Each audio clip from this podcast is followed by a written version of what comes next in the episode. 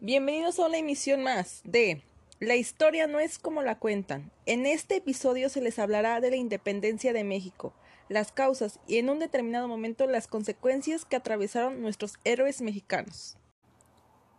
¿Cómo dio inicio la independencia de México? Para que se logre una emancipación de un país es necesario pasar por un proceso. Su independencia conllevó a una gran cantidad de luchas, por más de una década que duró hasta 1821.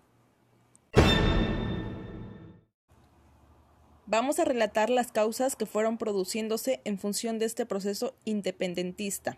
Las causas podrán parecer obvias, mm, pero las consecuencias en sí fueron muchas. Entre ellas está la abolición, los impuestos y el papel sellado, y el fin de la sociedad de castas. Todo tiene una razón de ser, y no podemos aclarar que los hechos que desarrollan este conflicto tengan cuestiones tan personales. La pregunta es, ¿Cuáles fueron los motivos que provocaron la ansiada liberación mexicana? La respuesta es simple y clara. Hubo una serie de desigualdades muy marcadas en el país, que se le conocía como sistema de castas, o bien como un orden jerárquico, que se le daba a las personas según su estatus económico y color de piel. Dentro de la desigualdad que se vivía en el país, un grupo de habitantes criollos no soportó más el trato que recibía a esto se le conocía como discriminación gracias a una clasificación de razas. La dominación de castas fue un enfrentamiento entre personajes españoles y nativos, que a la vez deja ver una técnica que permite ver los deseos revolucionarios cumplidos. Vamos a hablar un poco de lo que son las reformas borbónicas.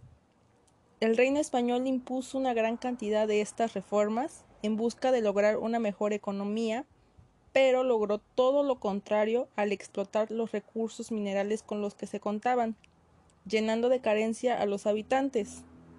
Dentro del patriotismo, quienes eran de élite en territorio azteca permitieron la educación nacionalista impartida por esta misma revolución. Esto dio paso al comienzo del Imperio mexicano, quienes en este proceso se vieron involucrados personajes como Miguel Hidalgo, Josefa Ortiz de Domínguez, Ignacio Allende, José María Morelos, solo por mencionar algunos cuantos héroes.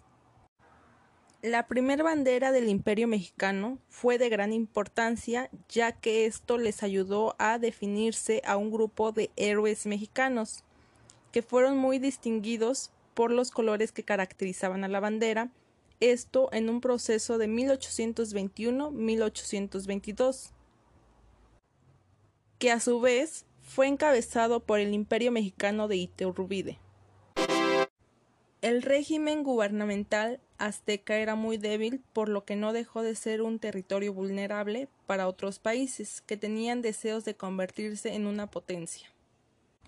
La potencia mundial que hoy en día se conoce como Estados Unidos, que en años anteriores había sido aliado de México, al atreverse a hacer movimientos independentistas, ahora se había convertido en su mayor rival. Esto gracias a que en el año de 1846 hubo un enfrentamiento, logrando así despojar a esta nación de importantes espacios del norte del país, California, Arizona, Texas y Nuevo México. Dentro de la dificultad política que se enfrentaba, la lucha por la independencia había sido librada por distintos bandos, lo que significa que las personas que lo conformaban tenían diferentes visiones, ideas y pensamientos. Por esta razón, México vivió aproximadamente 30 años de completa desestabilización política y gubernamental.